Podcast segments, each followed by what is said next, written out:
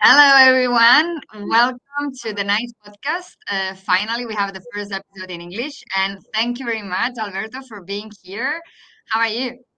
Very good. No, and thank you, thank you for having us. So no, no, it's great to be here. That's great. For the ones that you might not know, we are knitters. Uh, it's an amazing company that they bring back knitting to the fashion and like made it for everybody. So that's why we wanted to to interview them and who better than Alberto, one of the co-founders and the guy in charge of all the communication and the magic stuff we're gonna talk about it.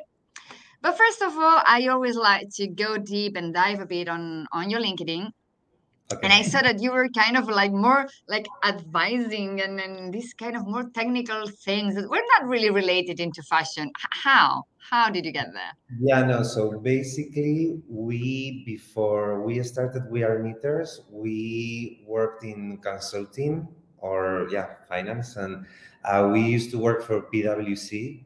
So it's one of these big four companies, and uh, yeah, it was kind of like a completely different uh, job. You know, I was, you know, my hair was short. I had no beard. You know, I was wearing a suit you know Oh so God. whenever i see a, a photo of me of mine you know like uh, from years ago i always say like okay i'm like a good wine you know that it's getting better with age but I yeah think that we're all like that.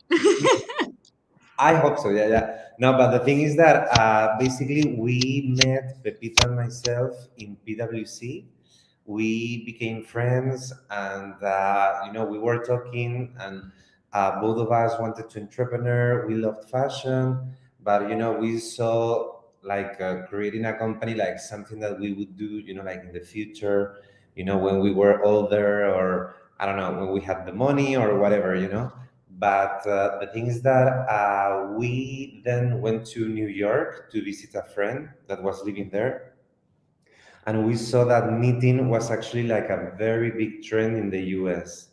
Uh, I'm talking about like 2010 or 20, yeah, 20, like 2009 or something like that. So a, a long time ago. And the thing is that that was before, you know, like Facebook was starting. I think that Instagram didn't even exist, you know, I don't so think so. I don't think so. And the thing is that trends used to take longer to to get to other places, you know, like because now everything is super instant, of course. But uh, back in the day, you know, like if something was very trendy, I don't know, in New York, it would take maybe two, three years to get to Europe, you know. So when we saw that, we said, okay, so maybe something is going on here, you know, because we saw people knitting in the subway, uh, people knitting in cafeterias, they had like these beautiful yarn stores for example in soho you know so the things that when we came back to madrid it was quite the opposite you know like stores were not beautiful at all you know like the patterns they were offering they were like very old school you know and it was not very attractive let's put it that way. So the thing is that um, we you know started to uh, do some research and we saw that it was actually like a very big niche and we said, well, let's give it a try, you know, because we were not knitter, knitters at all, so we didn't know how to knit. We don't have like this beautiful story, you know, of our grandma teaching us how to knit in front of the fireplace. No, it's not the case.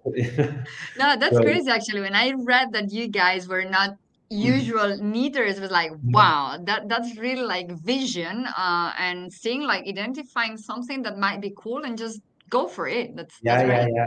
Actually, we learned how to knit with video tutorials we found on YouTube because YouTube Whoa. already existed. You know, we are Yeah. not that old. Luckily, so it was already there. yeah so the thing is that um, uh, we learned how to knit and we thought okay so if we are we were able to to learn how to knit maybe some other people will be able to you know so uh, we developed much more the the idea you know we did like uh, much much bigger research and we presented the idea to our former university um, and uh, yeah, they had like this little prize for you know entrepreneur entrepreneurial ideas. So we won the second prize, not the first one, and Almost. almost, almost.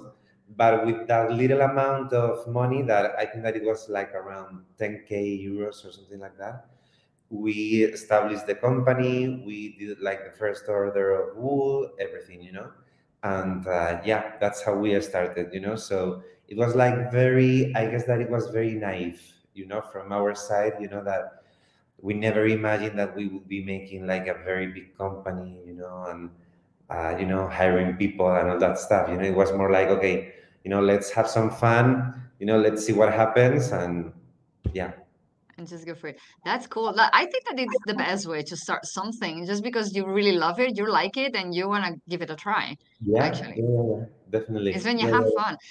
Actually, you mentioned something that um, being in marketing, you almost kind of assume that, but it's true that 10 years ago, 12 years ago, we didn't have Instagram, we didn't have Facebook. So any kind of trends, it was like really hard. Yeah, well, I mean, when we launched the company, because you know that was when we uh, Started idea, idea. but after you know like a year and a half or so, Facebook was already like quite established. We launched the brand in 2011, and uh, the thing is that yeah, by then Facebook was already quite big, you know. So, uh, but the thing is that it was like the good old days of social media, you know, where everything was organic you know you didn't have to pay you know to to appear in people's you know uh Feeds wall and and everything so that yeah basically we first started with that and i remember that uh the things that we started here in spain because we're spanish and it was like the the natural thing to do but it's not it's not the best country or market to start a yarn company you know so yeah, that maybe. yeah, because I mean, yeah, now here in January, yeah, it's super cold, but uh, in two, three weeks, it's going to be a spring, you know, basically. So the thing is that um, uh, we very rapidly started to have like organic orders from other places, and the country that had the most was Germany. So we, at some point, we hired a PR agency and everything, and I remember doing like the very first press event we did with them that it was late uh, 2012, I remember. And uh, I remember that the, the, the girl that was in charge of our account, you know, she was like in during the during the the event, she was like, "Oh, you should do, uh, you should open an account in this new thing that is called Instagram. All the cool people has it, you know, so you should have it too." Na na na, and we were like, "But who uses that?" You know, like everybody's on Facebook, you know, and but I mean, we listened to her. We opened a, an, an an Instagram account, and you know, like now, for example, that we have like a very big community on social media.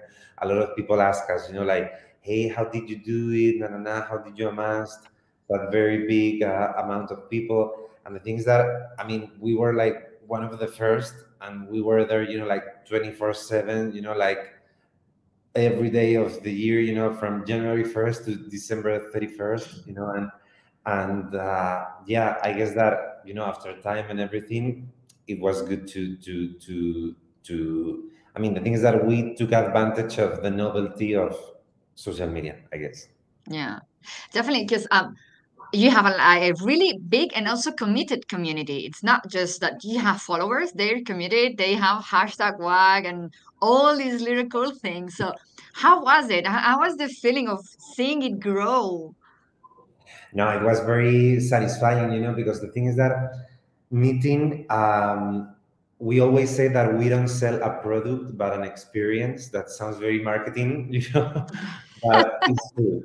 It's true, you know, because the thing is that uh, we don't compete with, I don't know, any fashion brand that you may know, you know, we compete with going to the cinema or going for a run or going to the gym, you know, so it's like free time, you know, it's a hobby.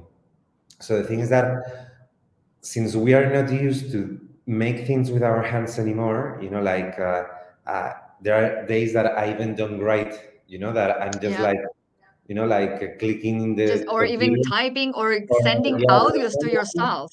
yeah, yeah, yeah. So the thing is that we are not used to make things with our hands anymore. And when you realize that you can make, you know, like a, a, in this case, a garment, you know, that you can wear or you can gift to someone or whatever the feeling the the self how do you say like yeah the satisfying feeling that you get it's so big that the first thing you do is to post it on instagram. You know you you take a picture and you say like hey look at what i did and nah, so the thing is that a lot of people i guess that i don't know imagine yourself you know that you're knitting something or whatever. If you post it on instagram there might be people that follows you i don't know your family your friends or whoever that might see it and say okay if she was able to do it probably i will be able to do it too you know so And I it also has another effect, you know, because actually, well, guys, you might not know it, but I'm doing my own sweater with We Are Knitters. I'm gonna send you the, all my picture with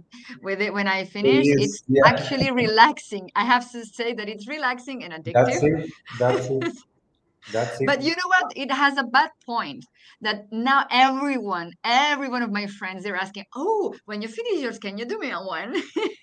Can I have a scarf? Can I have a?"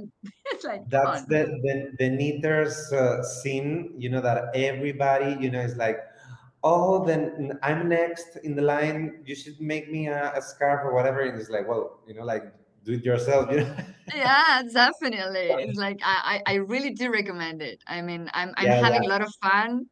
Yeah. No, the thing is that also like continuing a little bit with what I was telling you is that I guess that also we gave like a lot of importance to social media, you know. So like the hashtags that you mentioned and everything, they are like all over the pattern.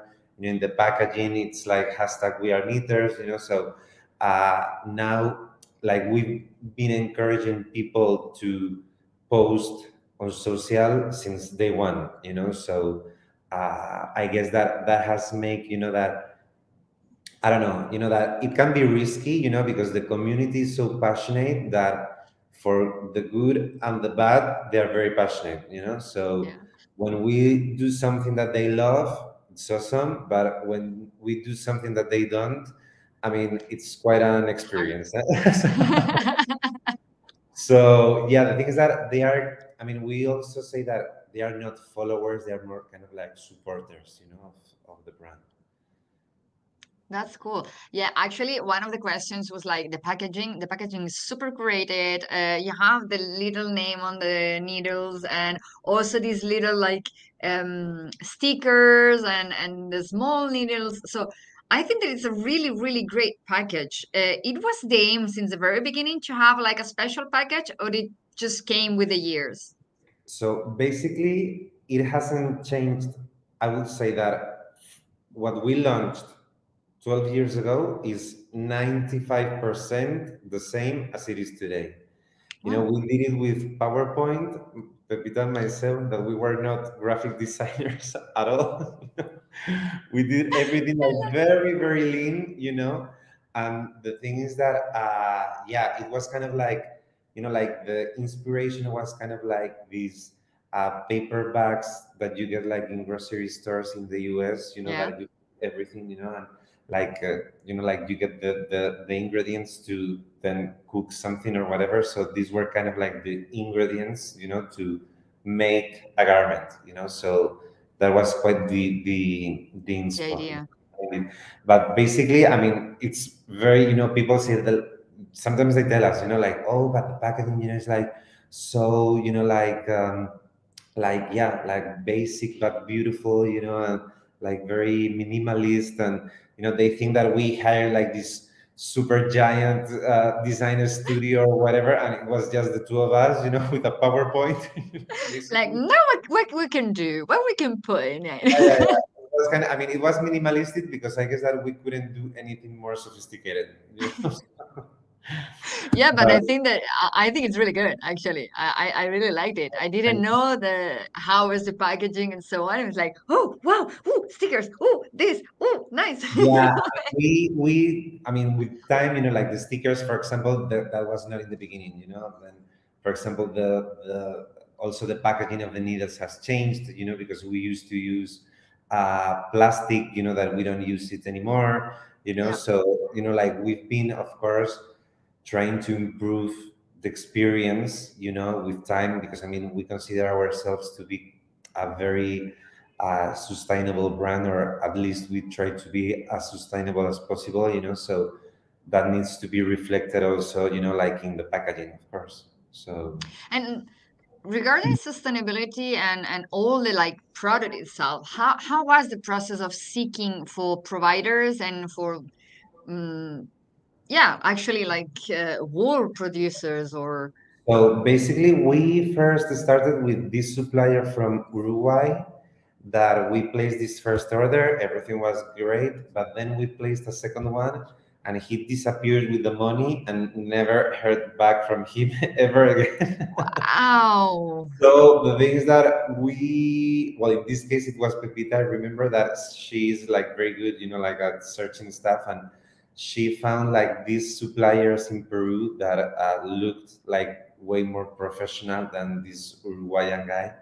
Um, like it was like a proper company, you know, like uh, you know that, that you could feel that they were like something else you know so uh, since then we've been working with them and we have visited the installations you know the facilities and everything quite a few times and uh, we were like pretty satisfied you know they have like these certifications you know and we've seen how they treat the animals you know like how's the process of course there's like an industrial part of it you know because wool you know needs to be treated you know needs to be washed needs to be brushed.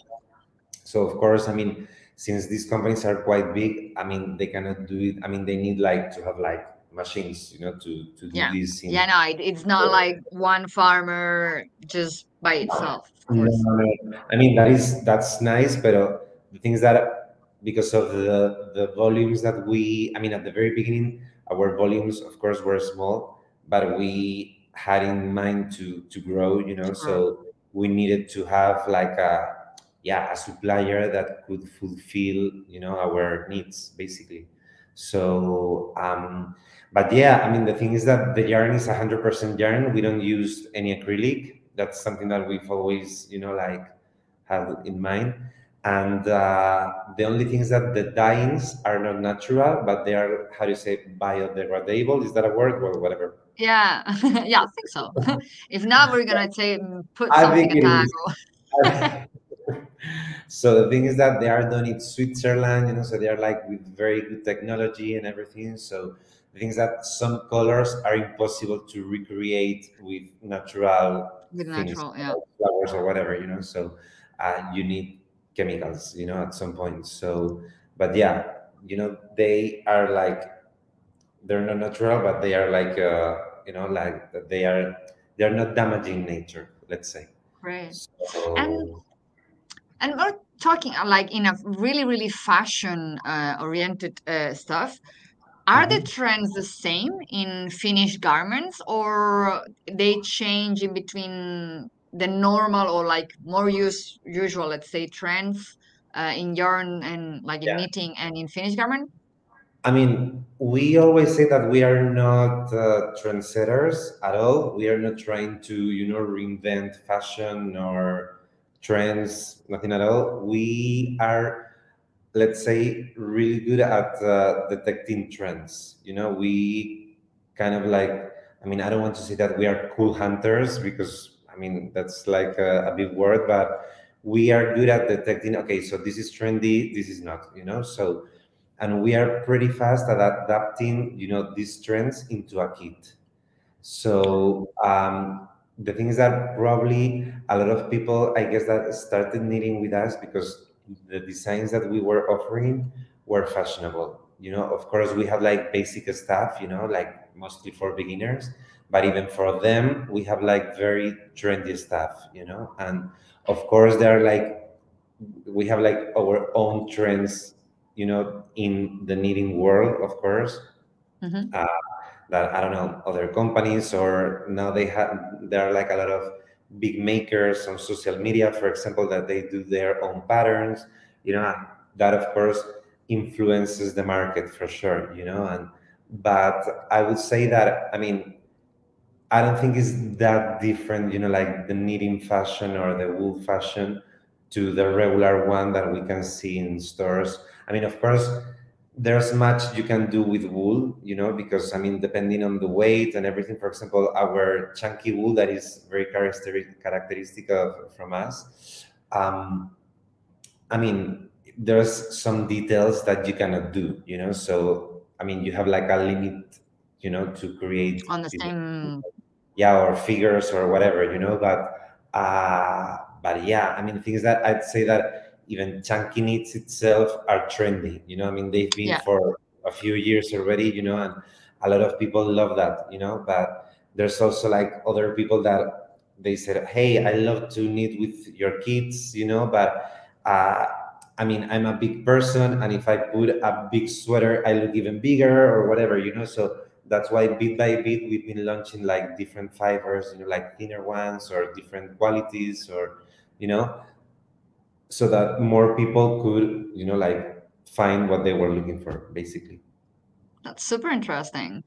And um, talking about patterns, because most of the people, uh, there's a lot of people who loves fashion, of course, but not everybody knows what a pattern is. And trying to recreate a pattern for beginners, uh, how was it? How was the process? Did you get some help or?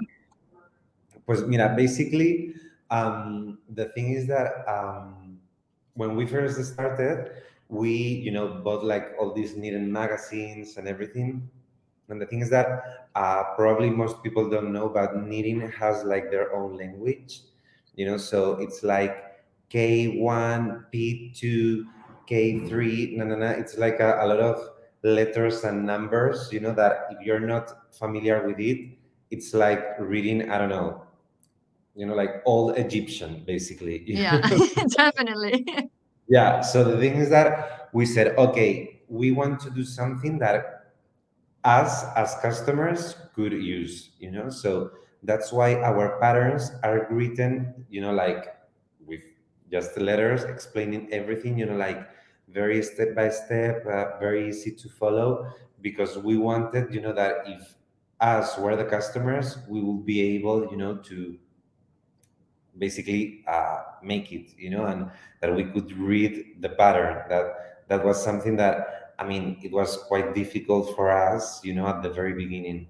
So yeah but basically yeah the pattern are the instructions you know. We of course have like some figures and some uh, how to say like drawings and everything you know so that people and the schemes so that people can you know follow the instructions and see how the final garment looks like basically. And actually, what I found really, really, really useful, you don't know how much, are all the videos that you have. Yeah, Uh, it's amazing the channeling on YouTube that you have because actually sometimes you have two videos, two different videos on the same kind of need So it always helps to see, okay, maybe which was it? Okay, let's check again. So I kind of loop watching some videos because it really helps.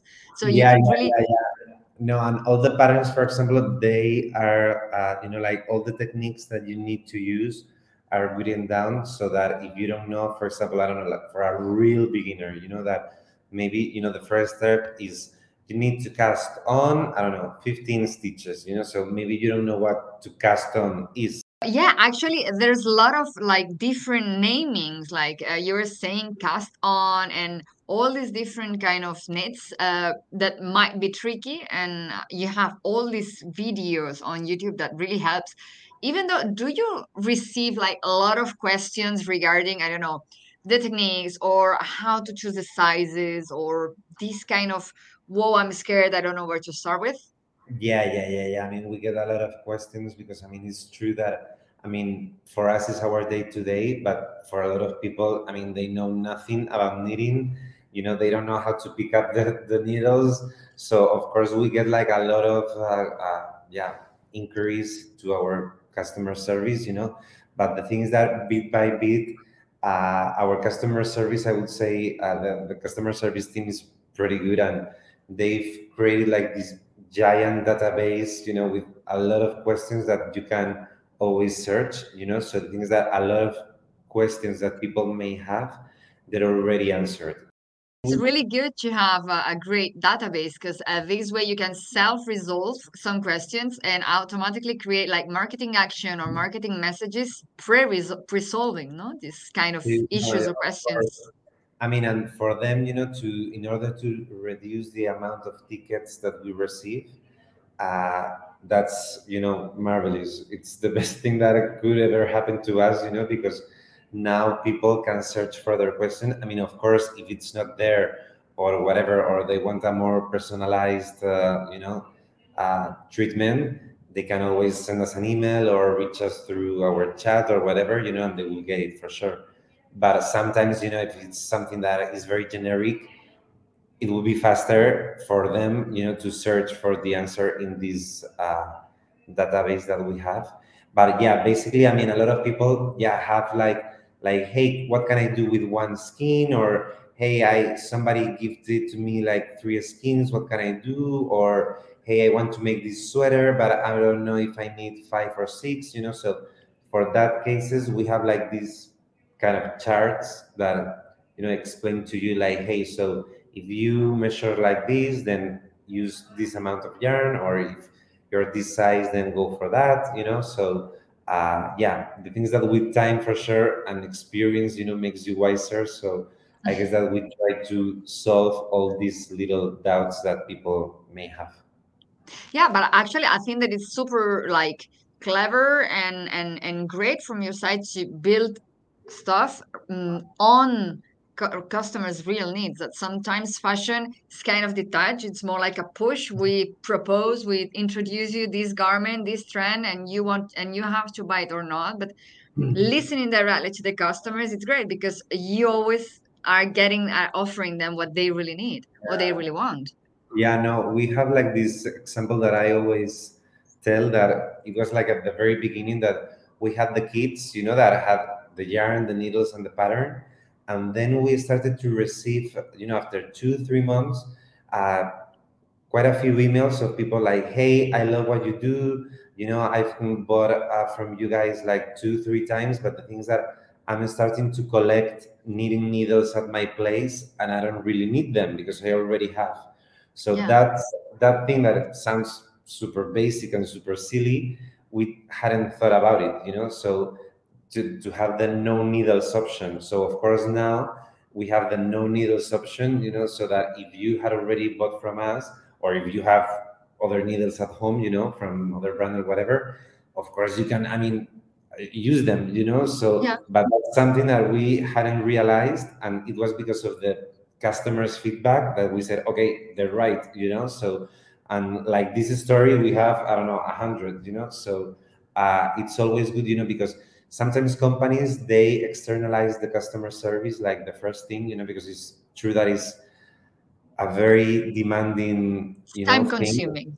it's time consuming let's put it that way and the thing is that for us it's very important because it gives us a lot of feedback you know a lot Yeah. and in our case that you know as you said you know that it's a very specific uh, activity you know it's not like i don't know you buy a pair of sunglasses you wear them that's it you know you don't have uh, any doubt of how that works you know No, you know, you put them on top and that's it, done. that's it you know but in this case with the product a lot of doubts can arise you know while practicing it so yeah And have you ever thought about introducing finished garments, like having parts of your collection that could be offered already done? That's the million dollar question. A lot of people has told us like hey when are you planning to launch that? You know like i love what you do but i just don't have the time or the patience to to make it myself.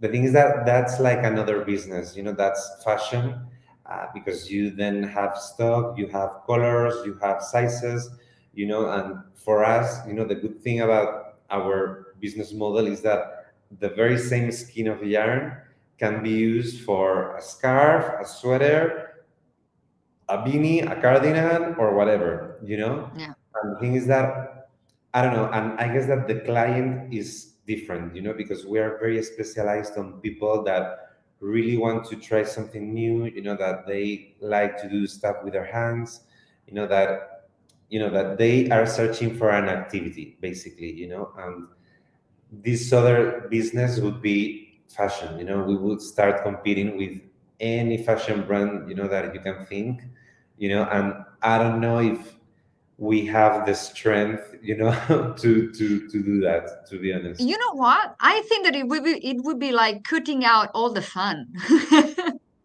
basically yeah you know? So i don't know you know? And we actually did like this little survey but it's true that it was maybe not the right audience because we did it to our customers. And of course most of them said no i don't want the pre-made pieces i want to make it myself you know? But of course i mean since it was our audience they are more willing to make them make it themselves you know? But Mm. i mean whatever. I don't know. Maybe in the future i don't know.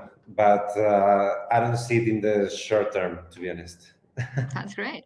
Um, we could say, actually, I could say, I I could say you. Maybe it would be weird if you say it, but you created the market. Actually, you you saw something and you created a market or a new need in the market. Because I'm sure that since the beginning, from uh, until now, the it it has grown the interest in Spain, right? Yeah, yeah, yeah. No, when we started, for example, uh, like people were saying like, "Oh, but so I need to pay that amount for of money, and then I have to make it myself," you know. And it's like, well, that's the thing, you know. Like, yeah, That's actually the thing of knitting. yeah, you have to, you know. And now I guess that with time, you know, people, you know, like I guess that uh, it's true that knitting, you know, it's like everywhere. I don't know, maybe it's because I work in knitting that I see it everywhere, but I guess that you can see it in movies, in TV shows, in you know, like these giant celebrities, you know, they are like posting pictures of themselves knitting and everything. And as you said previously, it's a very relaxing thing. So I guess that a lot of people just don't knit because they want a red scarf, you know, because they can go to I don't know H and M, Whatever. Zara, whatever, and have it for 20 euros, you know, but they're looking for something else, you know, and some people, I don't know, some people relax doing yoga, some people relax painting, and some people relax by knitting, you know. Yeah. So I guess that, I don't know, I guess that people bit by bit are realizing the benefits of it. You know, there's people that call it the 21st century yoga, you know, and uh, in some other countries, for example, in the US or uh, Germany or France or I mean in the Nordics, you know, Norway, Denmark. I mean, they're very used to to make things with their own hands. You know, like uh, for Mm. example, there are studies that say that around 50 million people in the U.S. know how to knit. You know, so Wow. that's more than the population of Spain. You know, Yeah. and uh, for example, in Norway, 95% of the population know how, knows how to knit. You know, so Wow. but as a total, it's not that big because Norway is not that uh, populated, you know. But as a percentage, is crazy, you know. But Yeah. thing is that because you know, like over there, sunset is so early and it's so cold during the winter time that there's you no just don't go out. yeah. I mean, people just don't go for you know to to to the bar or to a terrace or like we can do here in Spain, you know. So you know, like life is very very different in these countries. So yeah, I guess that. But having said that, I I mean, I wouldn't say that that we created the the, the market. I would say that it was like a, a mix of different things, but probably we had like a little role in that for sure. You awoke the market. A little, yeah. No, actually, it was fun because when I started knitting my project, um, I was talking to a friend that I already knew that she knitted, and she was talking about all this. No, but uh, you know what? When I was in UK, we got these meetings in with you could like meet people, and all of them were knitting, so you could help each other if you get stuck or if you don't know how to do something. And I was like, wow, Yeah, there's a yeah. lot of like things around it that you wouldn't think. Yeah, no, that's something that we've been doing for years now that we call them knitting parties. And uh, they are like these little, yeah, meetings with uh, friends or not necessarily friends, you know, that uh, people will organize, you know, that we had like this, uh, yeah, this area in the website that you could say like, kind of like an application, you know, like, hey, I want to organize one of these parties and you know like you will get like a, um, a reduction you know in the kits and everything you know so that people could get it like a little bit cheaper and it would be kind of like this Tupperware, you know, reunion. Yeah, it's like a knitting uh, Tupper sex knitting. Yeah, yeah, yeah, yeah. yeah, yeah, yeah. Basically, you know, and some people call it uh, uh knitting and bitching, you know, and some. Uh, I love it. Yeah. yeah, yeah. Some people, you know, like for example, at the very beginning, we used to do like these knitting parties with gin tonics, you know. So the thing is that it's true. I mean, what I'm gonna say might sound a little bit weird, but it's true that with a little bit of alcohol, everything is easier. You know? Yes, yes. Can you you don't get like no, but it's not perfect. No, come on, yeah, it's cool. It's you okay. Relax, you know, and you go with the flow, and it's easier. So the thing is that yeah, I mean, people at the end, people think that knitting is something that you do by yourself, by your own at home alone, and it doesn't have to. You know, like you can meet people with uh, interests you know that we've seen people becoming friends out of these parties you know and uh, because they share like this passion you know because uh, some people are very very passionate about knitting you know and for them it's kind of like a religion. So yeah yeah no they love it. That's cool. I, I will take note about the knitting and bitching. I loved it. So um you it, it all started in a trip in New York uh, from the sofa almost and then now you have warehouses in different countries. How was it? How was raising uh, the raising process? Because I read around that you raised uh, 1 million euro at one moment of the story. How was the process? When how you decided okay now it's the time we need some extra push so basically, we started both of us like very lean, you know, very organically. Uh, you know, like the first warehouse was at Pepita's parents' uh, living room. Then my sister she moved to Switzerland, and uh, we moved the warehouse to her room. You know, and uh, yeah, it was like very very organic. You know, and at some point, I guess that it was when we had been running the business for a year and a half or so, you know, that we, you know, I realized that, yeah, we were growing, everything was, you know, like working well and everything, but uh, we had like this conversation between the two of us, like saying like, hey, what do we want to do? You know, like, you know, like grow organically, you know, like bit by bit, you know, like uh, hire maybe one person, then maybe a second one a few months, then a third one, nah, nah, nah. or we want to go big, you know, and grow this uh, way faster, you know, and I mean, it was like a no-brainer, and we decided to go for, uh, you know, with the second one. So the things that we, uh, the things that we didn't know anything about entrepreneurship, you know, and we had to search like for you know like what is a business angel you know because we didn't know what what, what was it you know and uh, VC yeah it was like what is this you know? So the thing is that uh, we started to to watch like a lot of videos that we found online you know about all these yeah business angels and VCs and you know people that were investing you know in like very young companies. And the thing is that uh, yeah we met uh, these uh, people that were willing to you know we kind of like uh, convince them and basically uh, to be honest i mean now i mean it feels natural you know that they invested and everything but back in the day you know like 10 years ago you know to be selling yarn on the internet you know you were starting and yeah it was like weird you know and i remember going to uh, now is one of our main investors, and that we went to his uh, to his uh, office, and we uh, yeah we came with the kit, you know, and the yarn and everything, and he looked at us like, "Who let these guys coming?" what know? are you guys doing here? Yeah, yeah, yeah, he was like, you know, he was kind of surprised by the figures that we were doing, and he was like, "Hey guys, you know, like." I usually, you know, invest in very technological stuff. Yours has a physical side that I'm not used to. So if you're still alive in one year, come and visit me, you know, and we will talk further, you know. So that's what we did, you know, that we had like this little homework, you know, and uh, we managed to do like all the figures that we were, you know, supposed to make.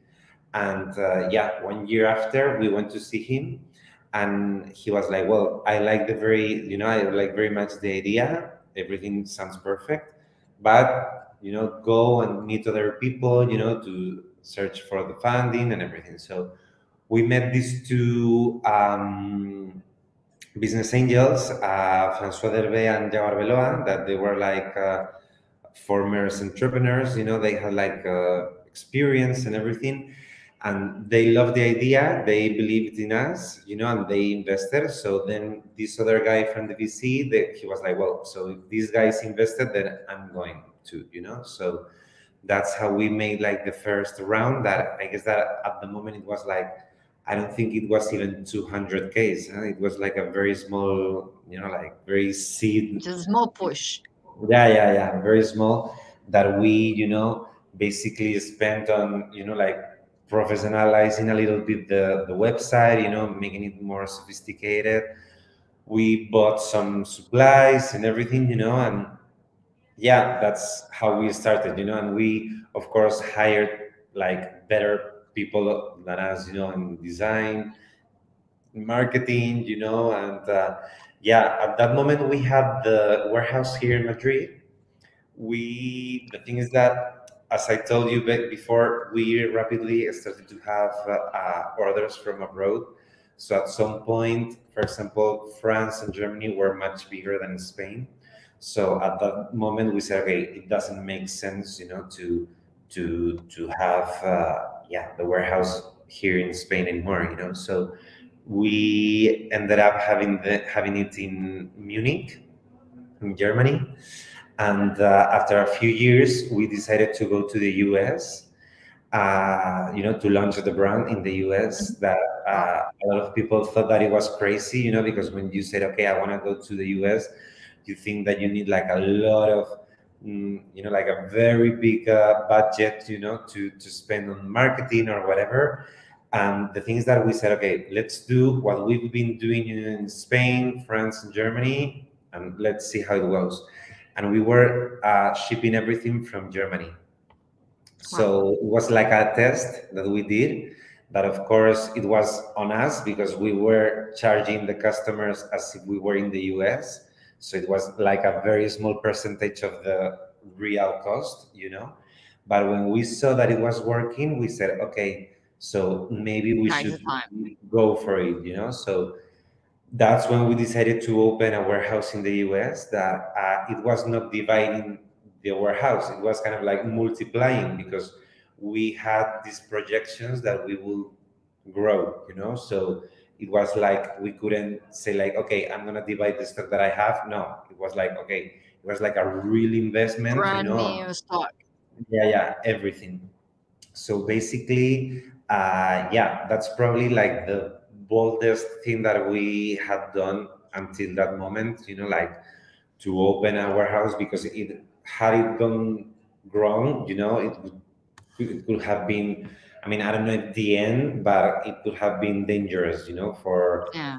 the, the, the, financial part of the company, you know. So, uh, but it went well, you know, and uh, uh, yeah, nowadays we have these two. Uh, we are changing the German one to another one in Germany. And uh, I don't know, maybe, I don't know if we grow farther, you know, in the Nordics or something, you know, maybe, I mean, I guess that we won't open like like proper warehouses, but maybe like little hubs, you know, maybe in yeah. Nordics or in the UK that, you know, with the Brexit is like a mess. It's, yeah. so yeah, yeah.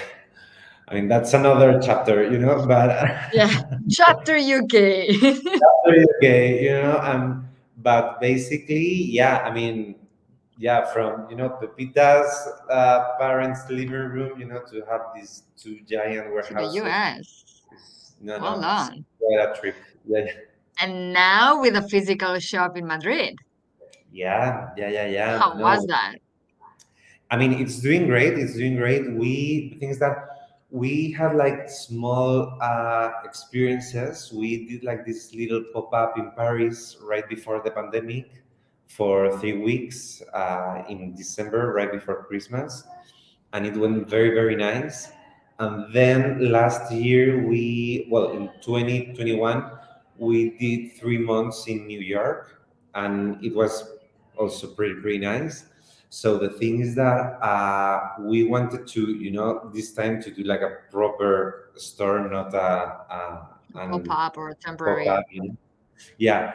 So the thing is that from a business point of view, Madrid makes no sense because, as I told you, Spain is not our biggest market. Actually, it's our, I guess that depending on the month, but it can be sometimes maximum our seventh or so. You know. Wow. So yeah, yeah. I mean, for us, Australia is bigger than Spain, so it would make more My sense to open God. in Sydney, you know, that opening in Madrid. But whatever, you know. But the thing is that from a management point of view, it makes it makes sense, you know, because we took it as a test.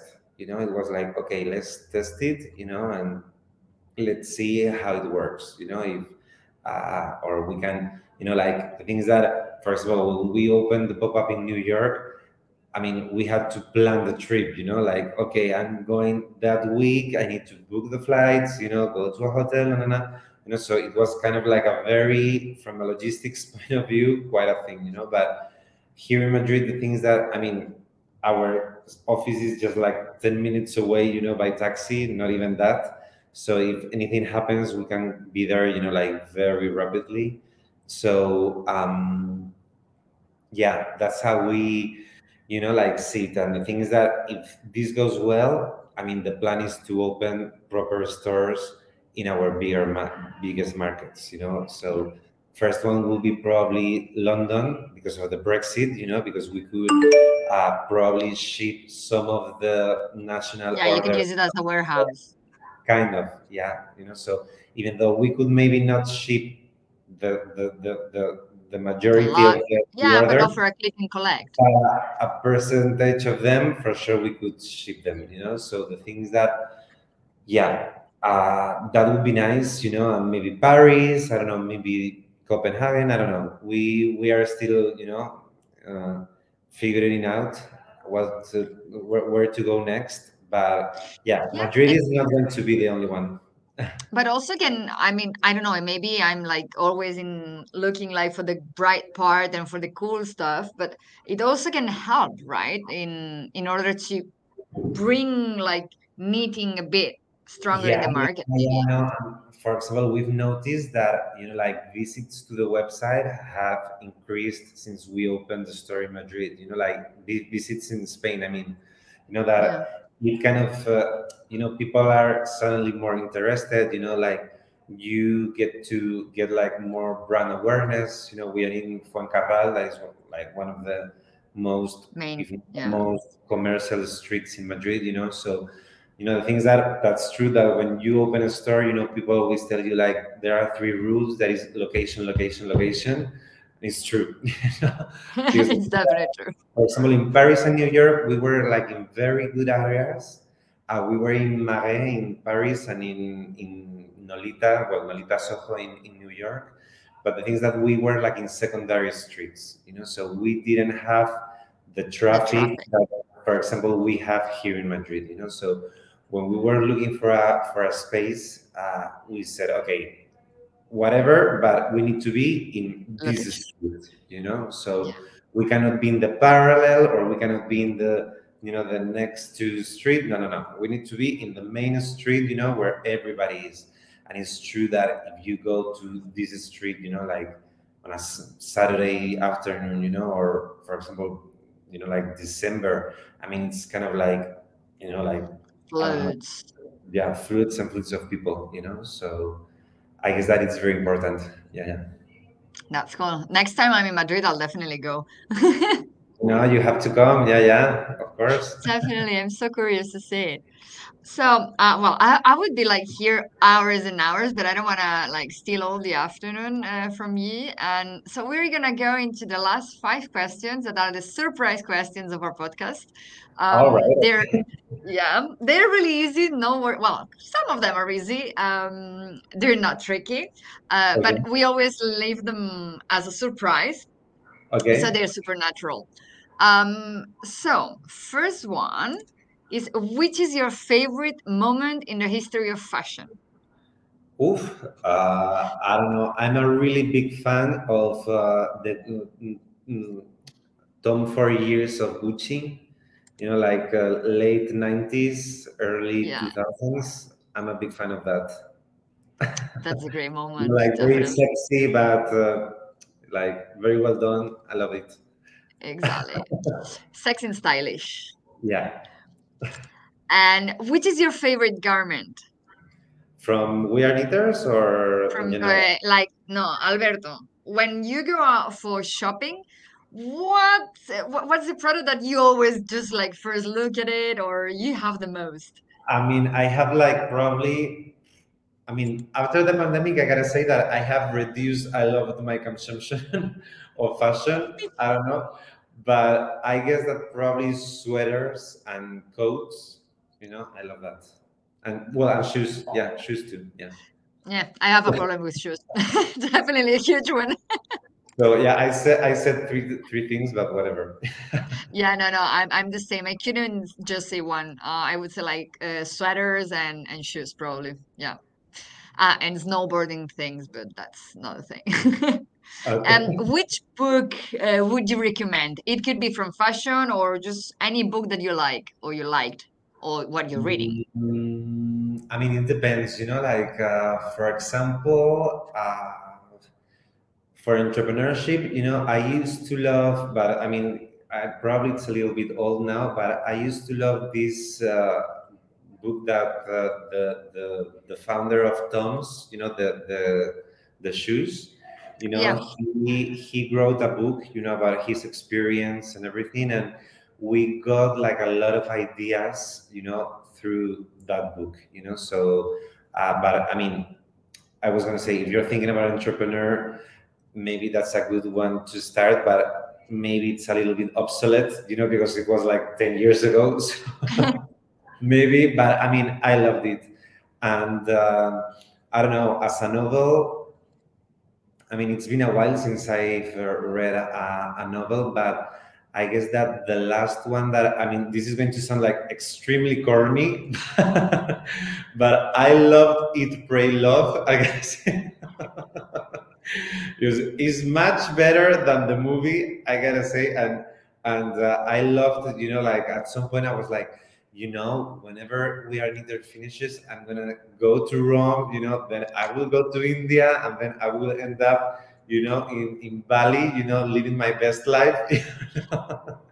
no, but it sounds was kind of like it's it's it's a corny book, I gotta say, but it's true that it has like these two, three ideas that I really loved. So. That's great. And do uh, you have a favorite quote?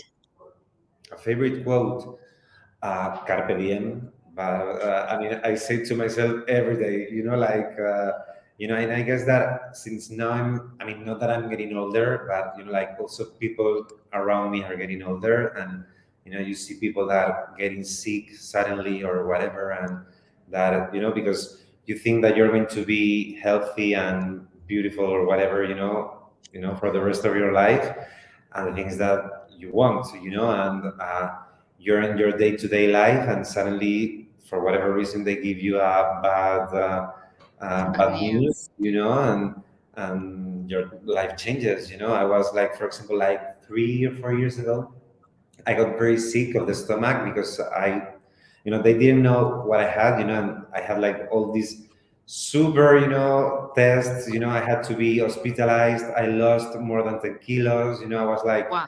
you know, I'm already quite thin, but Yeah, you're thin. without 10 kilos, you know, so you know i i you know and i had to be in bed you know like for more than a month you know and it was kind of like horrible and at the end it was a bacteria that they didn't saw you know because i was in mexico or whatever and the thing is Yeah. that i mean with some antibiotics i was perfectly fine you know but the thing is that i realized how important is to be healthy you know so Yeah.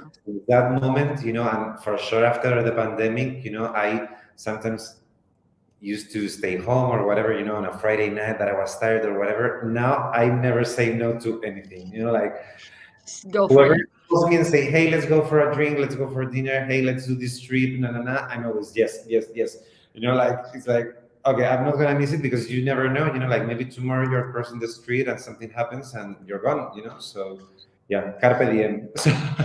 carpe diem. I like it. yeah, yeah. Total. and uh, well, I have an extra question. Uh, do you still knit? Well, I mean, I know how to knit, but it's not something that's the second million dollar question. But no, but it's true that I mean, since we are surrounded by wool every day, you know, like seeing the the, the website, you know, the the figures, everything, you know, whenever I have some spare time, I try to do other stuff, you know, like I'm very into you know, and to ceramics and everything. So uh, I mean, I know how to knit. For example, during the pandemic, I started to knit again, you know, because I was so bored at home, you know, that I picked up the, the needles and I did quite a few beanies actually for myself. But uh, it's true that on a day-to-day basis, I don't, I don't do it. No, no. I don't and know the if I last, say that, but whatever. yeah. And the last question, who would you like to hear in this podcast? No limit. It, it well, limit is in the fashion industry, somehow related. But who would you like to hear? Uh, well, we have a very good relationship, well, with quite a few entrepreneurs. But uh, for example, I don't know, the the mm, I don't know. There's this brand that started a little bit uh, later than us that is called Mint and Rose. They started with the espadrilles, and the founder, she's called Monty. She's very very nice, and she has like a really good story because she lived in the U.S. and she kind of like made the drills big in the U.S. You know, again, and everything that here in Spain is like very traditional. You know, so I guess that she has like a really good story too. And I don't know, maybe the guys from Blue Banana or the Nude Project, you know, that they're like these super young guys, you know, they think Yeah, they're like 24, 25, I don't know, and they're killing it, you know, and they're, I they're mean, yeah, definitely killing it. Just see new Fuencarral, yeah, yeah. So and you see the the the X, you know, everywhere. So I guess that, you know, like for young people and everything, they will be like very inspiring too. So yeah. Okay, noted. I'll I'll look for them. And if I need some help, I'll tell you.